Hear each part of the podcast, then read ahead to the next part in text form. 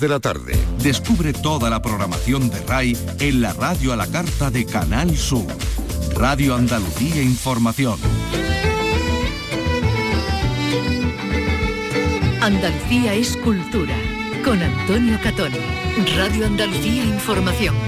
Buenas tardes. La ROS presenta su programación para la temporada que viene, más de 90 conciertos con cinco ejes de trabajo que intenta impulsar el talento joven, el papel de las mujeres compositoras e intérpretes y además bajo un lema, yo soy de la Sinfónica. Lo que pasa es que eh, en la presentación de la temporada de la Real Orquesta Sinfónica de Sevilla pues se ha puesto de manifiesto también ciertos asuntos que afectan negativamente a la formación. Una situación difícil tras las sucesivas cancelaciones como consecuencia de un conflicto laboral, por lo que el director artístico de la ROS se ha despachado a gusto, ¿no? Carlos López, buenas tardes. Buenas tardes, pues sí, Marsustro se ha demorado unos 50 minutos en enumerar todos los problemas que encuentra para desarrollar su trabajo. Y otro asunto que ha saltado a la palestra es el relevo al frente de la dirección gerente. El anterior ha sido detenido y puesto en libertad y es investigado como presunto autor de dos delitos de agresión sexual a menores. El consejero de Cultura, Arturo Bernal, ha dicho que se había desvinculado hace un año su desvinculación formal es de 17 de mayo, pero que obviamente es una cuestión que nosotros desconocíamos en ese momento, seguimos sin, seguimos sin conocer, es una causa que se gestiona en materia de los juzgados y estaremos abiertos a cualquier tipo de sugerencia o petición que nos quieren hacer los juzgados. Scorpions van a llegar a Andalucía el próximo 11 de julio. Sevilla va a coger el único concierto en nuestra tierra de la mítica banda alemana en la Plaza de España en el marco del festival Icónica. Llevan cinco décadas de trayectoria y éxito a sus espaldas y siguen en forma. Hemos podido hablar, entrevistar a Rudolf Schenker, guitarrista, compositor y fundador de la formación.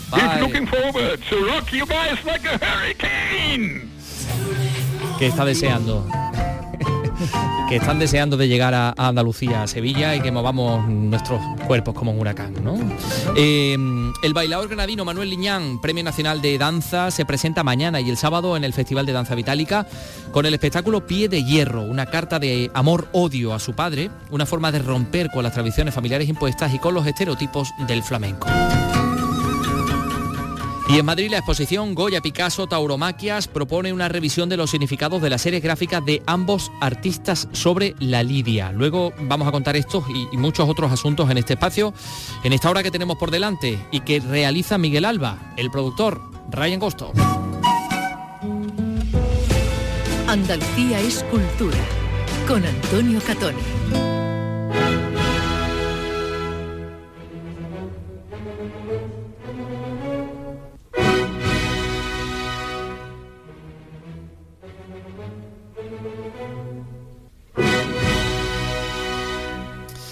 Pues vamos con la Real Orquesta Sinfónica de Sevilla que ha presentado su nueva temporada en una rueda de prensa en la que han resultado al final protagonistas asuntos extraculturales, ¿no?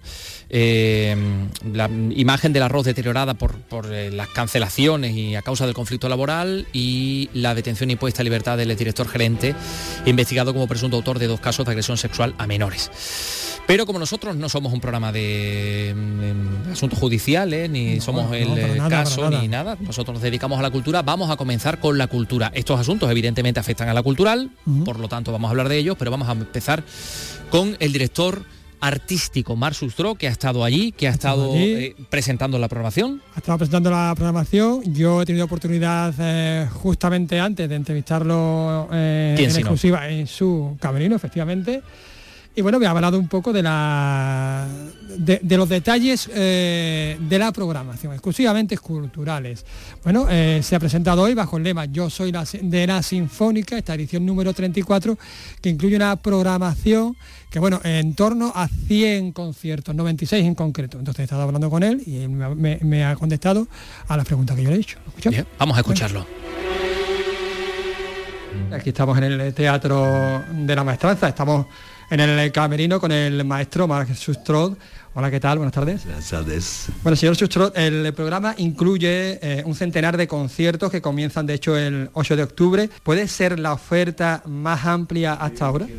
Pienso que a veces ha habido mucho más conciertos o manifestaciones, pero es algo ya muy ambicioso el poder alcanzar estos 200 centenar perdón, de conciertos para Sevilla y Andalucía. Esa es una estructura que puede responder a esta demanda y espero que podremos eh, acoger mucho público para esta oferta tan rica y tan amplia sobre la música clásica y la música moderna. Este año, eh, bueno, pues ha sido necesario cancelar en alguna ocasión algún concierto, algún eh, recital.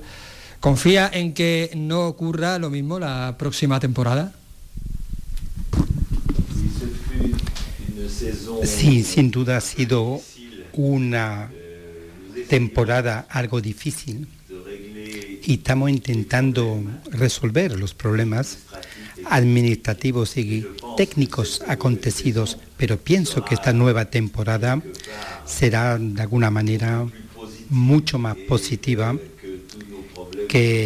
y que todos estos problemas eh, se han podido solucionar gracias a la comprensión de todos, ya que este, esta orquesta merece sinceramente que pueda emprender un futuro. Y, es, y sin duda anhelamos de que los problemas no vuelvan a repetirse. La huelga es algo no cómodo, pero es un derecho y los músicos tenían derecho a ello. Sin embargo, debo decir que en las próximas temporadas, creo yo, no se van a encontrar ya con la misma situación. Eh, ya ha habido progresos y hay que ser positivos y optimistas para el futuro. Hay una atención especial a jóvenes artistas y también a compositoras, a compositoras contemporáneas. ¿Por qué?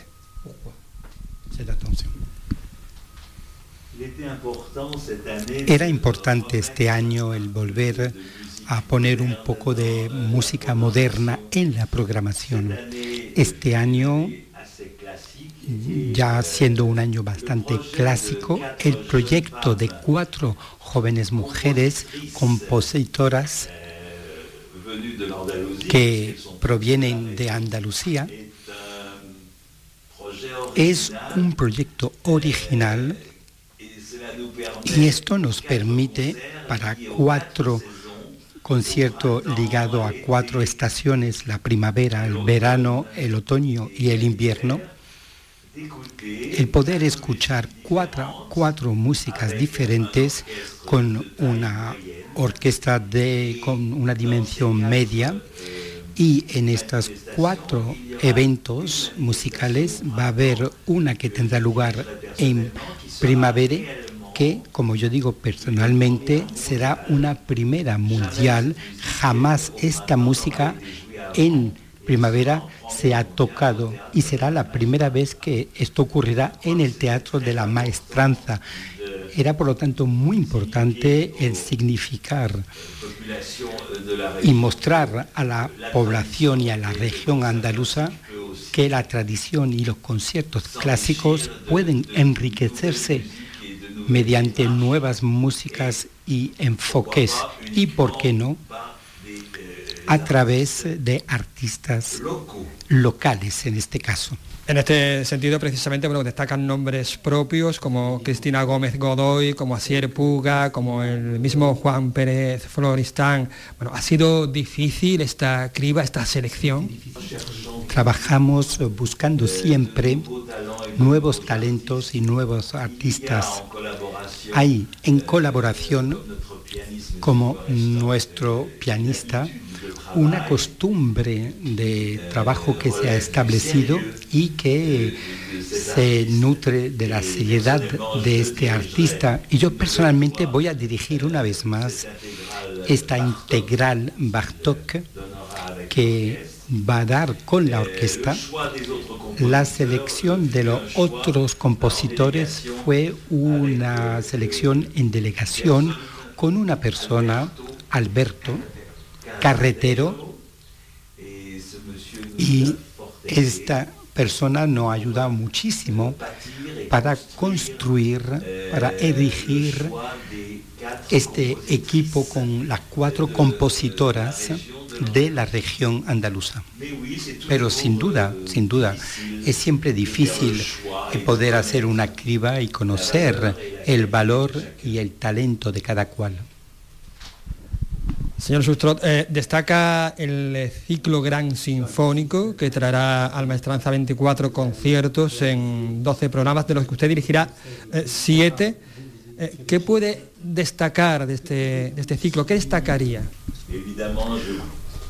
Pues sin duda, si mi memoria es buena, yo debo de tener dos programas francesa, francés con música francesa pero no solamente voy a dirigir música francesa, también voy a dirigir el programa de Anton Bruckner, ya que estamos celebrando el 200 aniversario de su nacimiento.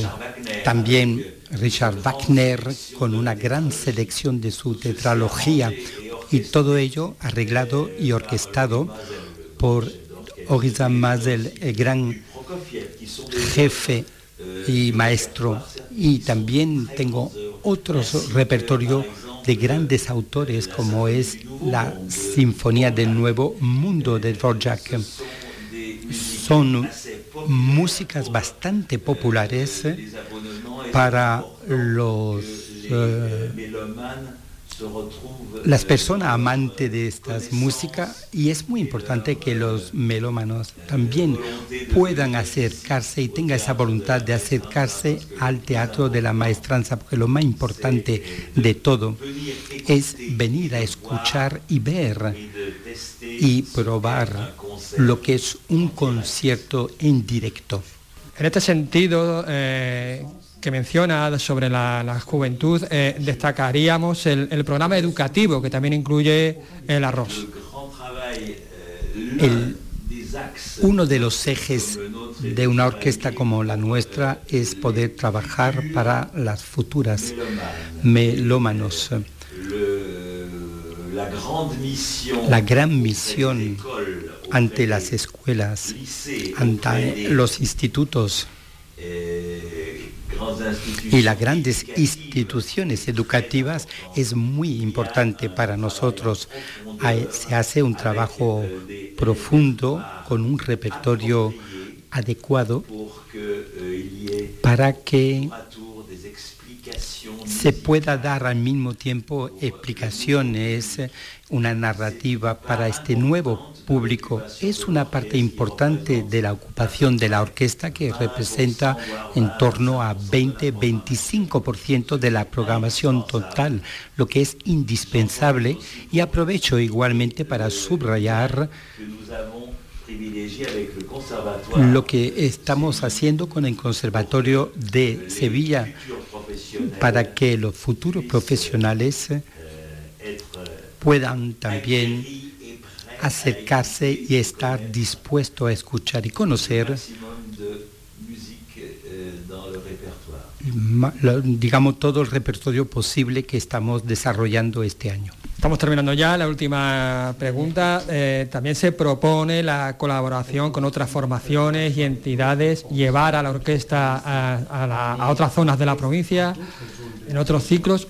Incluso eh, va a participar eh, en el concierto de Icónica, en un concierto, digamos, para masas, en este homenaje a, Ennio Morricone. Es importante sacar a la, a la ROS, digamos, de este entorno más formal. Personalmente, como jefe de orquesta, siempre he privilegiado un repertorio amplio y es fundamental para los músicos profesionales el tocar todo tipo de música, la música de las películas es una parte muy importante en la literatura orquestral y sin duda Ennio Morricone es un compositor muy conocido italiano para todo el sector de las películas y por ello es tan importante que nuestros músicos puedan tocar estas bandas sonoras tan conocidas y tan populares. El músico que entra en una, en una orquesta como La Rosa es alguien dispuesto a tocar todo tipo de músico a un altísimo nivel y en la mejor organización posible. Son artistas de muy alto nivel y están ahí precisamente para servir la música, ya sea moderna, ya sea popular, ya sea tradicional, ya sea clásica. El músico es un trabajador cualificado de alto nivel y está ahí para hacer todo lo que pueda. Y por ello se debe de garantizar las condiciones necesarias para que pueda trabajar adecuadamente. Y recordamos que esta tarde hay conciertos. Sin duda, sin duda, vamos a terminar la campaña con un concierto de abono y tanto esta noche como mañana vamos a tener una sinfonía de Gustav Mahler que es algo enorme, importantísimo. Hay una, una, orquesta muy importante, unos 110 músicos, hay un coro femenino, también tendremos un coro de niños y niñas, tenemos una solista, es decir que en total Habrá alrededor de 200 personas en escena y es muy importante el decir al público y a los melómanos el venir y escuchar. Hay que ver y escuchar un concierto, no solamente escuchar la radio. La radio es importantísimo, pero hay que desplazarse. Además, hace un tiempo maravilloso en la maestranza. Esta tarde, noche, ya veréis, tenemos una sala con Gustav Mahler y eso en torno a 24 grados es un auténtico lujo en Sevilla. Bueno, pues para eso también está la radio, para animar a que vaya la gente al concierto. Muchísimas gracias, maestro Sustro, por atendernos y muchísimas gracias, Francis Merino, que nos ha servido de traductor. Ahí estaba la entrevista al maestro Sustro. Bueno, mm, tenía varias preguntas, tengo varias preguntas que te iba a realizar. La primera eh, me la acabas de contestar porque yo pensaba que era Manolo Bellido el que estaba traduciendo. Tiene una voz muy parecida y un timbre de voz. Igual es eh, nuestro querido Manolo Bellido. de, de Manolo. La segunda pregunta es, ¿cómo es posible que Mar Sustro haya en prácticamente 40 segundos te haya contado un poco cuáles son sus quejas con respecto a la situación de la orquesta y que luego en la rueda de prensa haya estado como casi, dicen entre 40 y 50 minutos, no segundos? Minutos, sí, sí, de, eh, minutos de reloj, ¿eh? de hecho. Mm, diciendo que lo que estaba mal, que, no tenían eh, sitio para ensayar, que, los músicos se le ponían malo. Que se le ponían malo, que, que leído en la en prensa que la última cancelación se debió a, a él que no quiso que no quiso participar, nos referimos al, al, ciclo de Beethoven, sí, se ha estado justificando, diciendo que no, que es que había otros problemas, en fin. Y bueno, pues así enumerando, enumerando, enumerando 50 minutos. Bueno, bueno. Tú luego también has hablado, ahí estaba presente el consejero de Cultura, Turismo y Deporte, Arturo Bernal. al que se le han preguntado varias cosas. Creo que se le ha preguntado por la situación del arroz después de las cancelaciones como consecuencia del conflicto laboral. Y también otro tema que se ha convertido en protagonista es la detención y puesta en libertad del exdirector gerente investigado como presunto autor de dos casos de agresión sexual a menores. ¿Qué ha dicho? Pedro Vázquez, efectivamente, eh, acusado de, agredir sexualmente a dos, eh, a dos estudiantes de 15 y 16 años entonces, bueno, eh, yo he preguntado si esto no añade todavía aún, digamos, más lastre, no, perjudica aún más la imagen pública de la, orquesta ya dañada por las cancelaciones y también, bueno, que, en qué situación se encontraba laboral, se encontraba Pedro Vázquez, porque mm, hemos leído también en prensa que se había ampliado su contrato hasta se había ampliado su contrato hasta el año 2024. Bueno, él eh, me ha negado me ha negado este último punto y bueno, esto era lo que contestaba. Bueno, son circunstancias que se producen en el ámbito normal de la negociación de un convenio colectivo y entiendo que todo el mundo es capaz de entender que en, estas, en este escenario pues pueden ocurrir situaciones como las que se han producido en las últimas semanas o meses. Pero el hecho de la desvinculación material del, director de la Orquesta Sinfónica de Sevilla se produce hace más de un año, cuando él por motivos de salud eh, se da de baja y materialmente no, no, está aquí. Su desvinculación formal es de 17 de mayo, pero que obviamente es una cuestión que nosotros desconocíamos en ese momento, seguimos sin, seguimos sin conocer, es una causa que se gestiona en materia de los juzgados y estaremos abiertos a cualquier tipo de sugerencia o petición que nos quieran hacer los juzgados.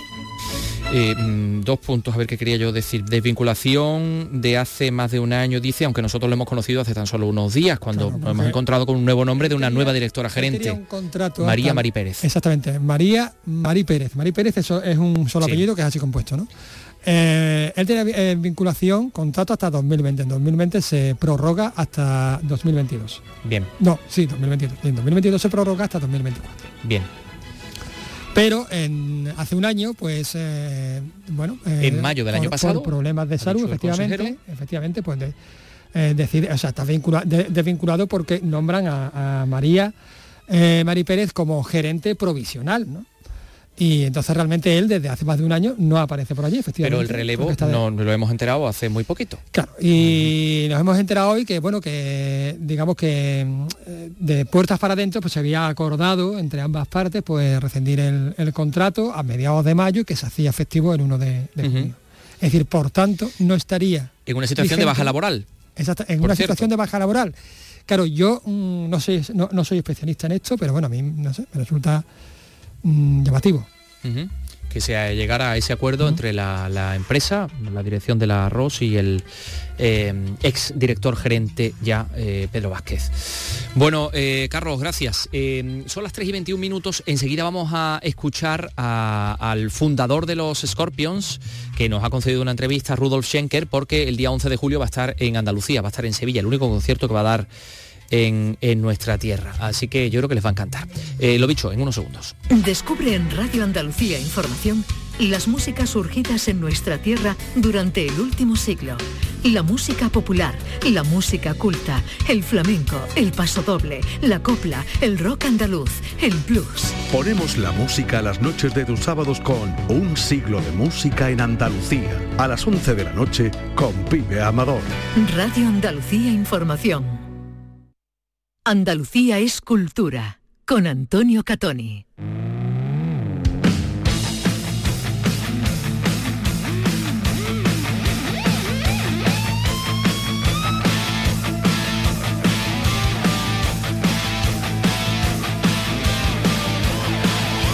Pues sí, Scorpions llegan a Andalucía el 11 de julio en el marco del Festival Icónica en la Plaza de España. Yo creo que, Carlos, que no hace falta presentación. No hace falta presentación, llevan cinco décadas de trayectoria. De hecho, esto que escuchamos es eh, un tema de su último disco editado el año pasado.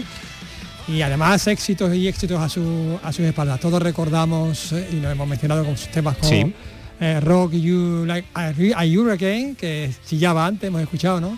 Windows Chains eh, un tema que habla de la Guerra Fría o una de las baladas pues, más representativas del rock de todos los tiempos, Still lo mismo.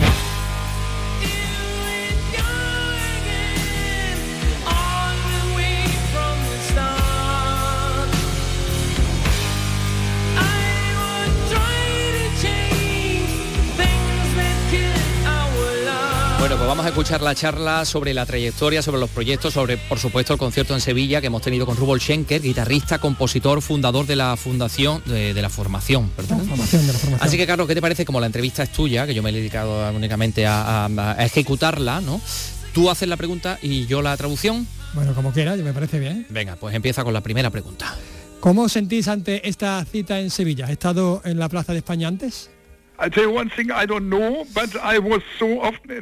No, no la conozco, pero he estado muy a menudo en España. Cuando era niño iba mucho con mis padres en coche a Barcelona, a Tarragona. Valencia, Málaga. Valencia, Málaga, más sitios, así que soy un fan absoluto de España y hemos actuado muchas veces ahí en España. Así que estamos encantados y, estamos deseando de verdad tocar en este espectacular monasterio.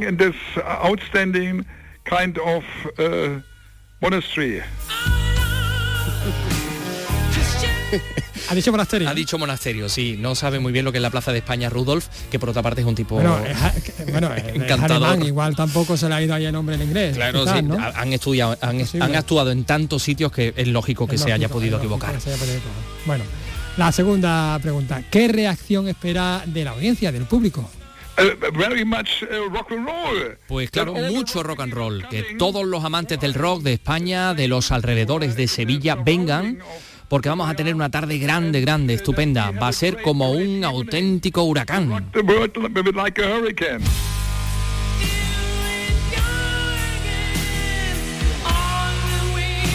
Pues eh, todo el mundo habla de vuestros shows como una de las eh, como una verdadera fiesta. ¿Hay alguna sorpresa que nos pueda adelantar?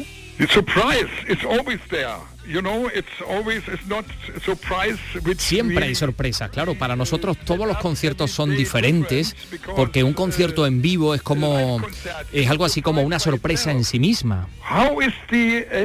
¿Cómo es esa energía que sale de nosotros hacia el público, la energía que nos llega desde el público?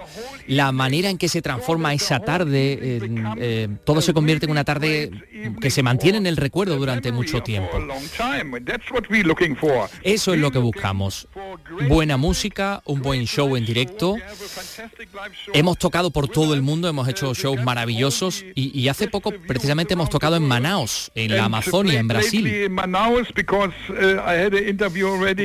Y, alguien en una entrevista me advirtió eh, de que iba a hacer mucho calor en Manaus, en la selva. En el escenario, de hecho, hacía 47 grados.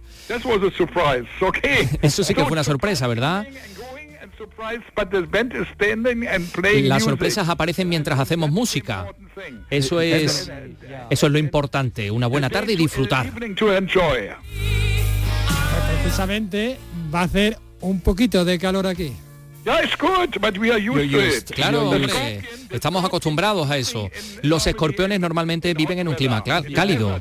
No puedes matar un escorpión fácilmente porque es el único animal que puede sobrevivir y además atacar al mismo tiempo. Así que, fíjate.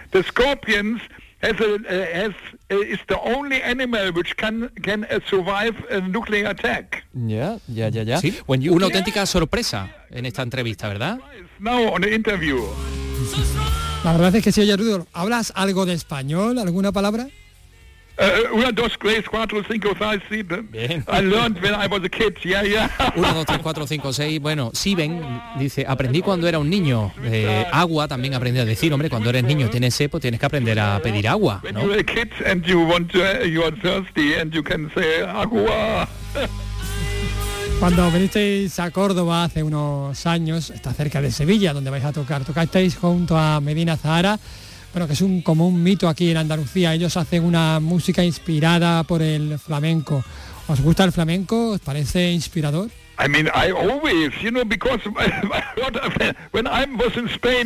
Claro, siempre, porque cuando, fíjate, cuando estuve en España en los veranos, cuando iba con mis padres, no había manera de, permanecer al margen del flamenco, ¿no? Es, es genial. Es una maravillosa tradición, música, baile, es estupendo, me encanta. Yo recuerdo, bueno, no exactamente dónde.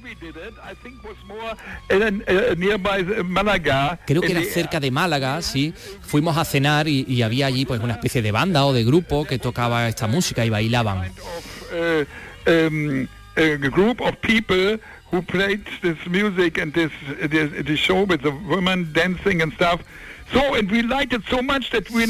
Y disfrutamos tanto que al final acabamos con ellos en el escenario. Fue fantástico. Así que yo creo que hablando de esto solo hay dos clases de música, la buena y la mala. Y esta música y este baile, esta tradición del flamenco es de las buenas.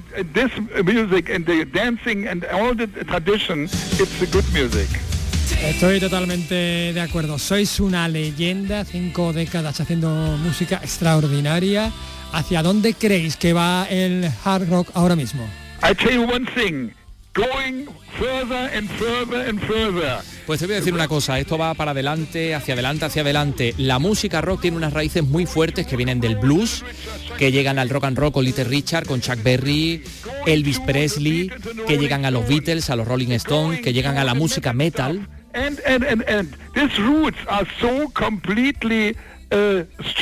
Y estas raíces son tan absolutamente fuertes que esta música no va a poder desaparecer. Desde hace más de 65 años, pues tenemos mucho, van surgiendo muchos diferentes tipos de música. Así que sea la que sea su, su forma, la música rock siempre va a estar. Y eso es lo más importante que hay que decir sobre esto. Porque la música rock viene del tiempo de lo analógico. Because rock music comes from the old days of analog. Analog is music La música analógica es lo que escuchábamos en los vinilos, ¿no? Esa es la razón por la que los 10 primeros álbumes de nuestra carrera, colores del rock, pues nacen del rock y cada uno de esos discos tiene un color diferente. Y eso es estupendo para que los jóvenes disfruten e investiguen en nuestra discografía, quizá también puedan aprender eh, escuchando música en un tocadiscos porque esta música es diferente de la que pueden escuchar en Spotify o en la televisión, porque es analógica. And listen maybe to an, a, tape, an, a, a, record player because this music is different than music you hear uh, on Spotify or on uh, CD. Because it's analog. Analog claro, porque es analógica, porque no se hace con un código binario de ceros y unos, sino que es música de verdad, que proviene de los micrófonos, que se grababa en los discos y que llega así al público. Um, the uh, uh, uh, record and then goes to the audience. Hace unos 40 años lanzasteis Windows Chains, viento de cambio que tiene un mensaje sobre la Guerra Fría. Ahora mismo, bueno, pues volvemos a estar en, guerra, en Ucrania. ¿El mensaje de aquella canción sigue vigente?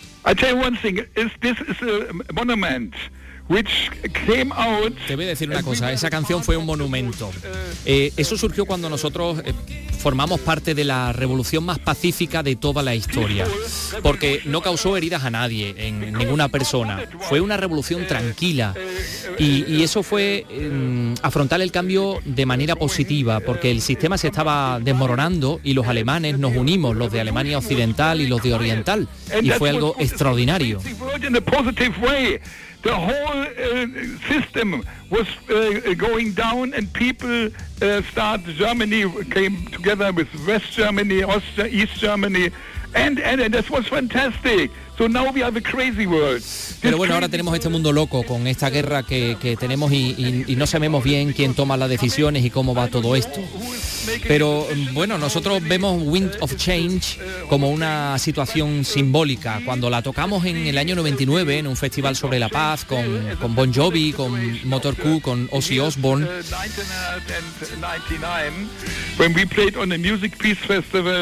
With all our friends together, Bon Jovi, Motley Crue, Ozzy Osbourne, and, and, and, and. Y allí había mucha gente y entonces vimos como el mundo cambiaba ante nuestros ojos. Pero lo importante es que, el, es que el mundo tiene que respirar, tiene que inspirar y expirar. No puede cambiar por sí solo. No podemos permanecer quietos y mirar. No podemos pararnos eh, y esperar a que la paz venga. Eso no es posible. Eh, todo el mundo tiene que ser protagonista de este cambio y tenemos que trabajar por tiempos mejores y que todos podamos disfrutar de ese, de ese cambio.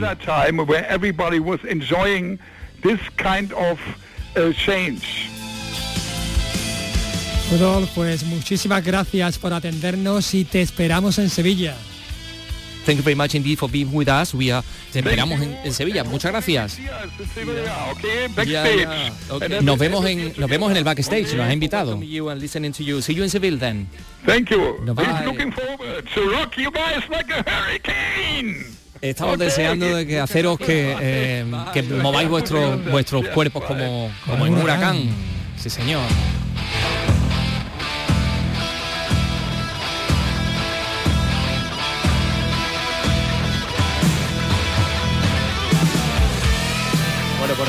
Va a ser el próximo 11 de julio, Plaza, de España, España, en el Icónica Fest, de Sevilla. A las, 10, allí estaremos moviendo las melenas el que la tenga, claro. Sí, señor. No, pero no las vamos a dejar largas. Eh, oye, eh, Carlos, enseguida vamos a escuchar a Manuel Liñán, eh, que ha presentado el espectáculo que va a poner en escena en el día de mañana y el sábado en Itálica en el Festival de Danza Vitálica. Y, bueno, y pinta fantásticamente bien. Javier Moreno ha ido y, le ha gustado mucho. Eso va a ser dentro de nada. Son las 3 y 34. La temporada de fútbol aún no ha acabado. Este viernes, tercer partido del playoff por el título de Liga de Fútbol Sala Nacional. Desde el Olivo Arena, Jaén Paraíso Interior, Fútbol Club Barcelona. Desde las 9 y 5 de la noche en Radio Andalucía Información y Canal Sur Radio Jaén. Con la narración de Francisco Javier Bravo.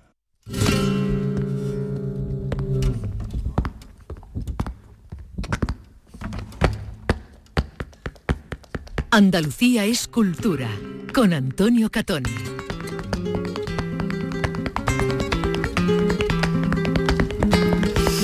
bailador granadino Manuel Liñán, Premio Nacional de Danza 2017, se presenta mañana y el sábado en, en Itálica, en el Festival de Danza Vitálica, con su espectáculo Pie de Hierro.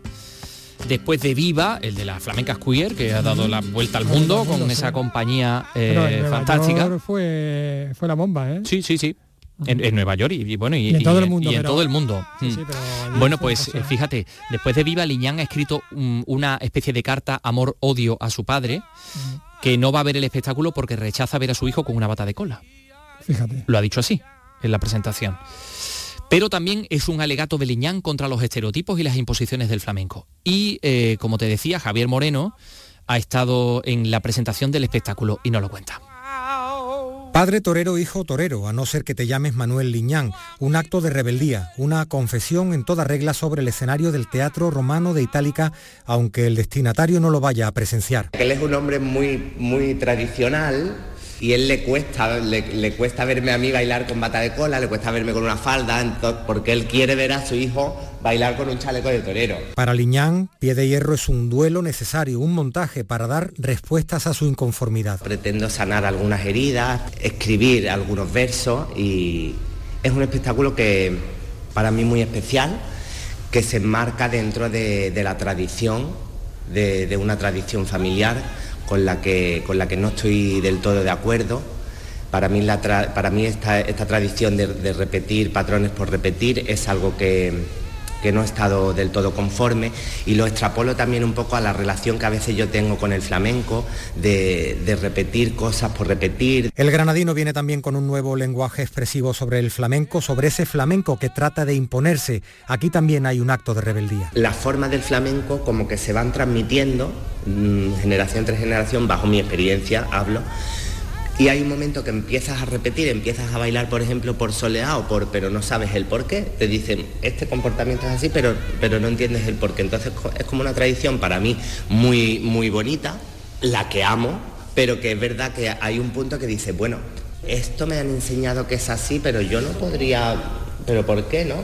yo no podría aportar algo pues cambias el patrón en vez de en vez de mover, bailar con las manos así pues, bailas con la muñeca, en vez de ponerte un pantalón hasta aquí, te lo pones por aquí. O una bata de cola. O una bata de cola.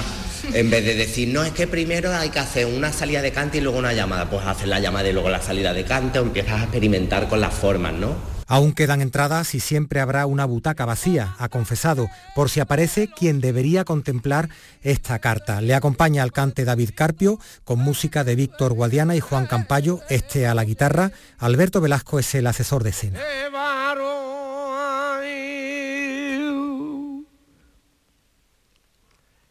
Yo no te obligo, gitana, ya que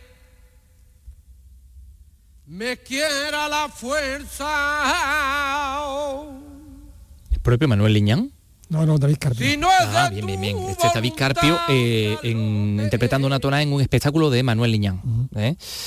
Pues fíjate cómo tenemos la agenda los próximos días, Carlos. Eh, mañana y pasado, Liñán en, en el Itálica el Villamarta de Jerez está que no, que no paran. El coro afronta unas semanas intensas, cuatro representaciones seguidas, doble pase de Carmen de Bisset, después tres funciones del Circo de la Alegría, un espectáculo benéfico de canto y baile eh, a favor de la Asociación Española contra el Cáncer, en fin, un montón de cosas. Pablo Cosano, cuéntanos. Los coralistas no dan abasto con los ensayos de ambas obras. La primera será en el propio Teatro Villamarta, donde representarán Carmen de Bisset, en un montaje encabezado por la soprano Ainhoa Arteta. Habrá dos pases, viernes y domingo. Además, preparan su participación en el Circo de la Alegría, un espectáculo musical benéfico destinado a la Fundación Manuel Mestre para la lucha contra el cáncer infantil. Incluye la participación de hasta 250 bailarines de la Escuela de Danza Fredes Insa. Las funciones serán el 2 de julio en el Villa Marta, doble pase, y el 14 en el Tío Pepe Festival. Bartolomé Benítez es el portavoz del coro. Somos un coro amateur con 26 años de historia en el que cada uno tiene su profesión, su familia, su vida y que nos une a todos una misma pasión y luego nos subimos a un escenario sin ser profesionales como los grandes artistas que nos acompañan, como Ainhoa, Marcelo Puente, Simón Orfila, nuestra queridísima Marian Guerra, que empezó en el coro del Teatro Villamarta, igual, igual que Ismael Jordi, pero se nos exige una calidad de profesionales, con lo cual es un reto importantísimo. Preparan ambas obras con el Circo de la Alegría, pretenden recaudar fondos para dotar de recursos tecnológicos a la planta de oncología infantil del Hospital de Jerez vamos a centrarnos en, Ainhoa Arteta, que como acabamos de escuchar y nos ha contado Pablo Cosano, debuta mañana eh, en uno de los papeles más esperados, en esa Carmen, porque claro, esta Carmen viene después de una grave enfermedad. Eh,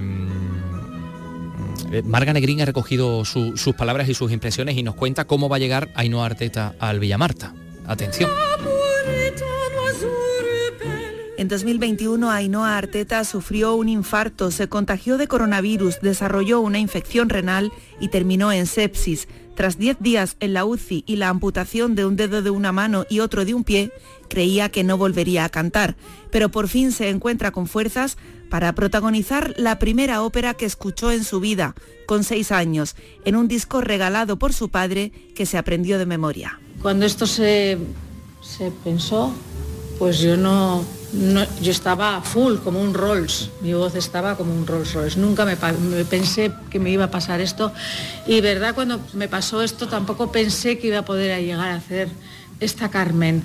Y incluso ayer para mi, no sé, para, para, mi asombro, salía esta Carmen de mi, de mi voz y, creo que todo ha tenido que ver con el sentirme apoyada, sentirme querida. El espectáculo que tendrá una segunda función el domingo contará con la dirección de escena de Francisco López, la dirección musical de Oliver Díaz y la dirección escenográfica de Jesús Ruiz. La famosa ópera, que cuenta también con el tenor Marcelo Puente, la soprano Berna Perlés y el barítono Simón Orfila en los papeles principales, será el último montaje de la directora del teatro Isamay Benavente, quien después del verano pasará a dirigir el Teatro de la Zarzuela en Madrid. Todas las localidades están vendidas. No nos extraña, por otra parte, claro, con esta expectación que ha despertado el regreso de Ainhoa Arteta al Teatro Villa Marta, que es un teatro que lleva en su, en su corazón porque la Arteta es una enamorada de, Andalucía. Mm, mira, vamos a Madrid, a la Real Academia de Bellas Artes de San Fernando, una exposición sobre Goya, Picasso y las tauromaquias, es decir, una revisión de los significados de las series gráficas de ambos artistas sobre la lidia. Está organizada evidentemente y efectivamente por la Real Academia de San Fernando, por la Fundación Unicaja y también colabora la, el Museo Casa Natal Picasso de Málaga. Gema Vélez en Madrid. 110 obras, incluyendo los grabados de la serie Tauromaquia de Picasso y los de Goya, pero también con las placas de cobre de este último, consideradas en sí como obras de arte y con las que se hicieron esos grabados. Dos visiones muy distintas de los toros. La goyesca más trágica recoge el momento de la embestida del toro y la picasiana más vital y artística. Salomón Castiel, secretario andaluz de Cultura. Te podría decir que, que la vitalidad de Picasso está muy eh, reflejada en la obra que estamos viendo de aquí. ¿no? Yo creo que es una visión muy distinta a la de Goya, sobre todo un concepto de vida que se traduce a través de las obras de estos grandes, grandes genios y artistas. La exposición se puede ver hasta septiembre en la Real Academia de Artes de San Fernando, aquí en Madrid. El mejor de los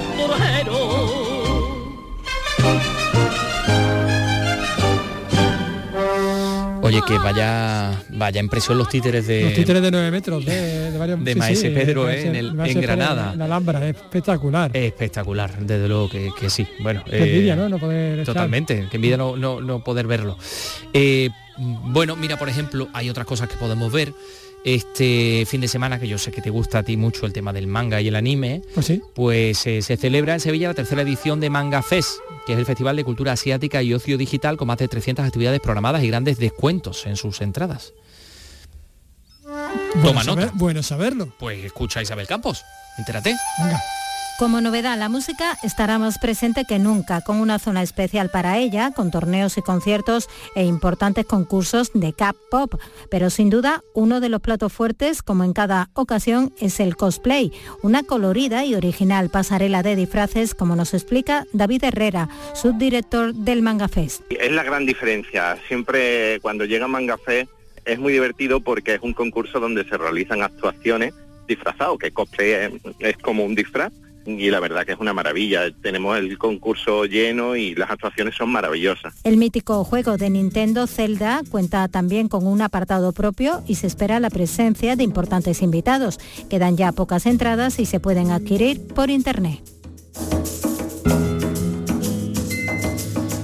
Bueno, pues ya eh, lo sabes, querido Carlos. Y seis años después de la publicación del libro El Palacio de la Merced de Convento a sede de la Diputación Provincial de Córdoba, el autor, Francisco Mellado, ha actualizado, ha complementado con nuevas aportaciones ese análisis que realizaba del, eh, edificio que es emblemático, que es una preciosidad, y sus casi nueve siglos de historia. Antonio Postigo, Córdoba, cuéntanos. No es una reedición del libro, resultado de una tesis doctoral, sino que lo que se publica ahora es el resultado del nuevo material sacado a la luz por el historiador y periodista cofrade Francisco Mellado durante los últimos seis años, y en el que disecciona la historia de un edificio que ha sido convento, hospicio, colegio y, por último, sede de la Diputación Provincial. Un libro en el que dar un paseo supone también recorrer buena parte de la historia de Córdoba a través de uno de sus edificios más emblemáticos. De la que estoy más contento de haber encontrado esta fotografía que es una fotografía inédita, puesto que eh, no existía ninguna foto del retablo tal cual estaba, no antes del incendio, sino a principios del siglo, del siglo XX. Y que mm, habla mucho de cómo era aquel retablo y apenas había documentación, puesto que no el, edificio ha sufrido muchísimas vicisitudes históricas. El libro recoge con rigor histórico los hechos probados, mientras que la visita sí que permite conocer algunos de los mitos del palacio, entre ellos uno que el autor del libro aún considera a mitad de camino entre la realidad y la leyenda, como la visita de Cristóbal Colón en el antiguo convento de la Merced a la espera de ser recibido en el Alcázar por los Reyes Católicos.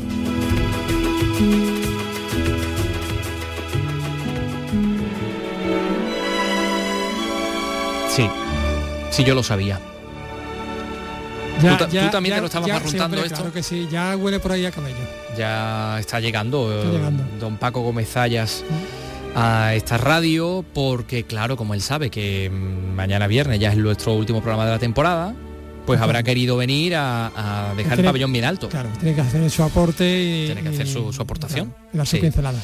Hombre, y además te voy a decir una cosa, es que, claro, tiene un argumento de peso porque esta noche, como saben nuestros oyentes, Paco Gómez viene para hablar de cine clásico que tenemos diariamente, cotidianamente en Andalucía Televisión, poco antes de las 11 de la noche, y esta noche tenemos otro peliculón que es Apartamento para tres, con Cary Grant, con Samantha Egar y dirigida por Charles Walters. Este.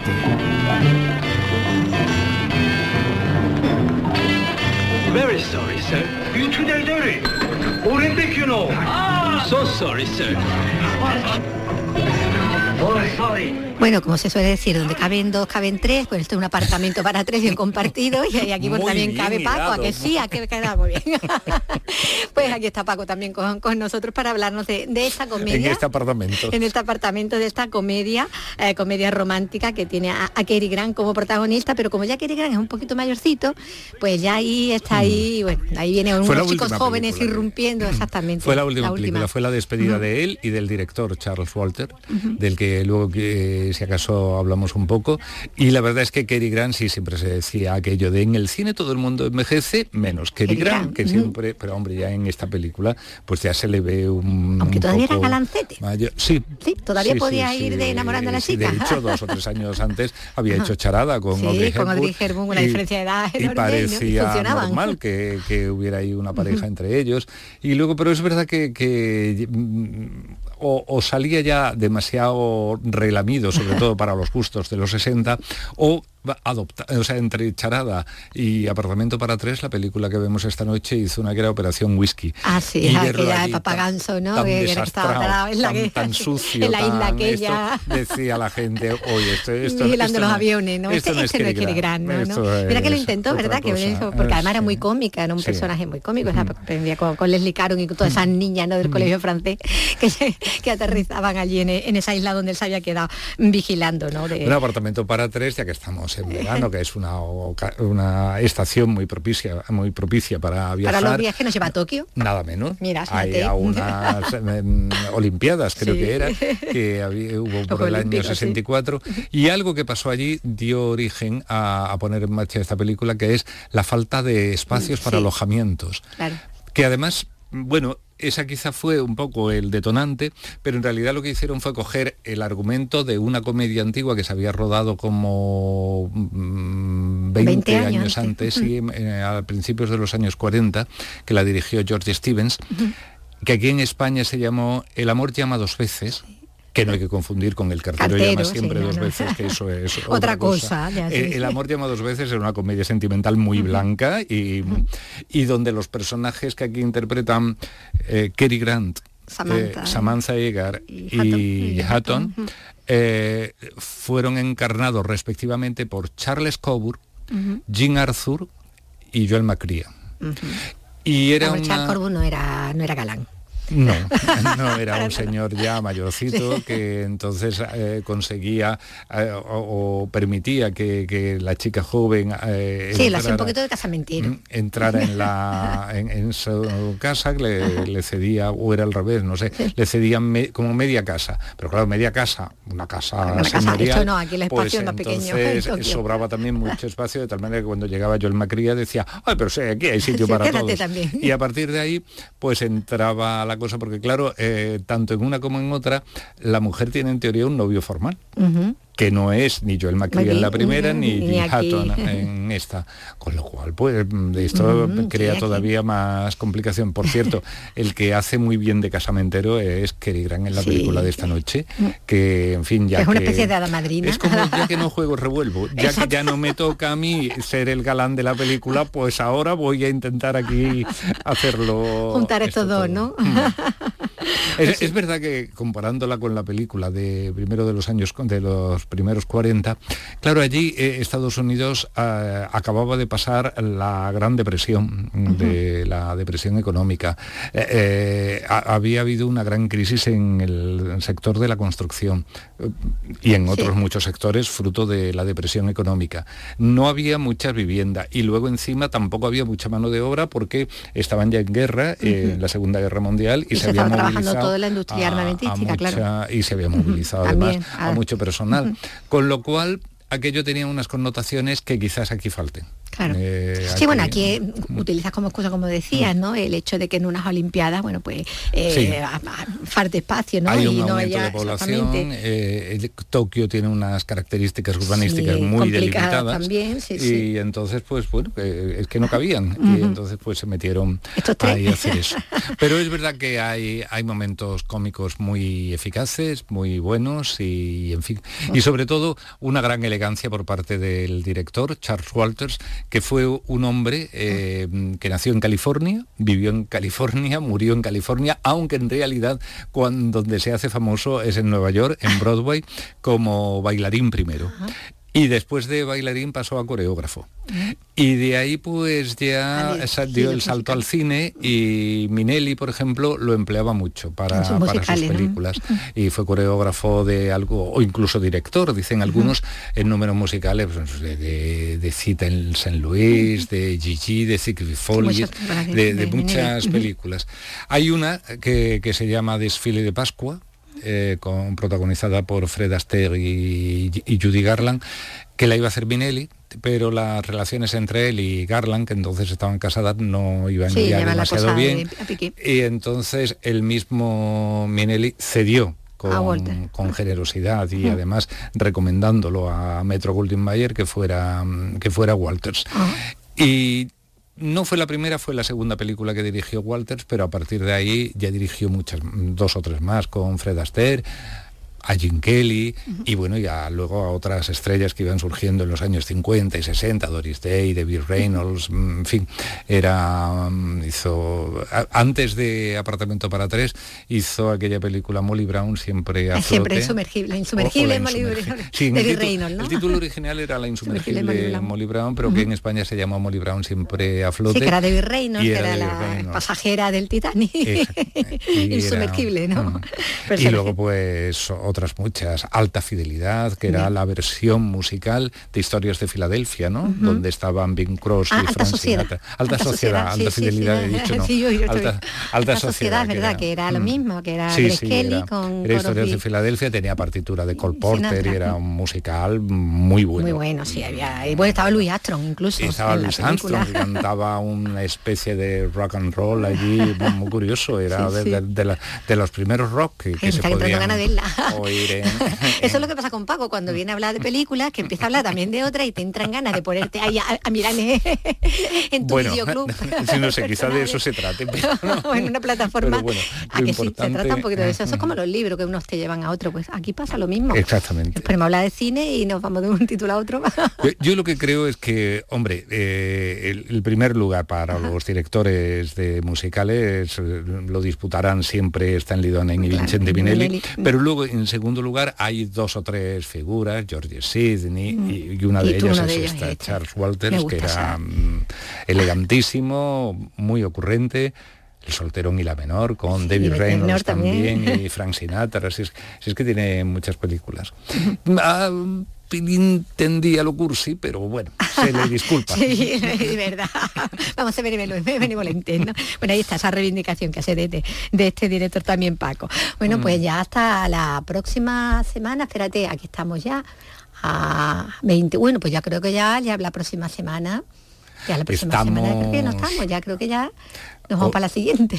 Te recuerdo que estamos a 23, de, bueno, pues que te veo un poco despistadita. No, no, pues no, no, es que, es que no hay ya 23 de junio y esta, y esta noche, un poquito antes pues de las 11 en Andalucía, apartamento para tres. Y si no tienes dónde irte de vacaciones, pues mira, nos colamos, que donde caben tres, caben cinco. Es que a mí se me estaba olvidando ya que este es el último. Totalmente, yo te estaba emplazando la semana que viene. Ha sido un placer, ha sido un placer compartir estas tardes contigo, con Antonio, con los compañeros que están eh, sí, vamos a tiempo diciendo sonido. y, ya se me pasaba. Mm. que se me ha hecho muy corta la temporada. Ya emocionado, ¿eh? bueno, pues Paco, nos seguimos escuchando y viendo. Venga, un abrazo. Un abrazo. Un abrazo, un placer inmenso también para nosotros. Se me ha hecho muy corta la temporada, Vicky. Sí, Sí, sí, sí. Noto, percibo cierta ironía. Eh, a mí me ha encantado es que Paco Gómez haya estuviera aquí con nosotros y bueno, si seguimos, porque no sé, nos llegan noticias confusas, no sabemos si la temporada que viene habrá programa, no habrá programa. Carlos López será el líder, como piden algunos, es una campaña orquestada para defenestrarme, a mí, a un servidor, eso, sobre, sobre, ese asunto no haré comentario. No confirme ni desmiente nada. Bueno. ¿Tú sabes que hoy cumple 77 años Elíades Ochoa? Pobrecita tú la, tú la cogido candela porque se quedó dormida y no apagó la vela. que cogió candela, se quedó dormida y no apagó la vela. que se se incendió el cuarto Betula. Del cuarto Betula, sí señor. candela. Pues sí, una institución como guitarrista, cantante cubano, una de las estrellas del Buenavista Social Club y además líder del cuarteto Patria. Bueno, en el año 71 ingresó en un quinteto Velatrova, después el septeto típico oriental, porque la música, toda esta música viene del oriente cubano, claro, de la zona de Santiago de Cuba, todo esto. Eh, luego fue eh, aceptado por la Casa Velatrova de Santiago, en el 97 Grammy por el Buenavista Social Club en la categoría de música tropical, en fin. Ahí participaban gente muy grande como Juan de Marcos, Rubén González, Raúl Planas, Compay Segundo, Pío Leiva y tantos y tantos y, obtuvo varios discos de oro y platino por este por este tema, por este disco, ¿no? En el 2012 ganó el Grammy Latino con no recuerdo exactamente qué disco era, Carlos. Ah, pues con un bolero para ti. Un bolero para ti era, ¿verdad? La categoría de mejor álbum de música tropical tradicional. Qué barbaridad, te lo sabes todo. Fíjate. Y en el año 2016 ganó un premio Billboard eh, como parte del grupo eh, del que hemos hablado, del Buenavista, ¿no? Bueno, va a estar en un montón de sitios en Guadalupe, Martinica, ha hecho giras por, un montón de, sitios del mundo. A mí este tema es que, me vuelve loco, el chan, chan. Anda que no. De Alto Cedro voy para Macané, llego a Cueto y voy para Mayarí. Son llego a Cueto voy para Mayarí.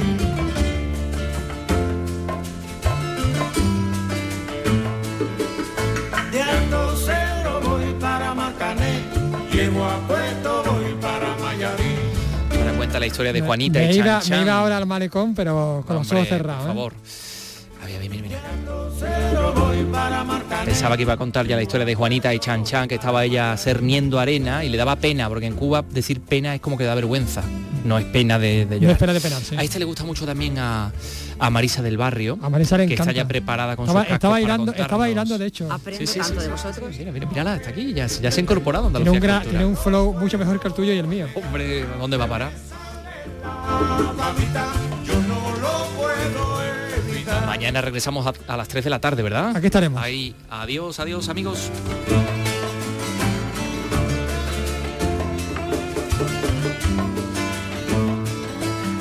Cuando Juanica y Chan Chan en el mar servían arena, como sacudí el jibe, a Chan Chan le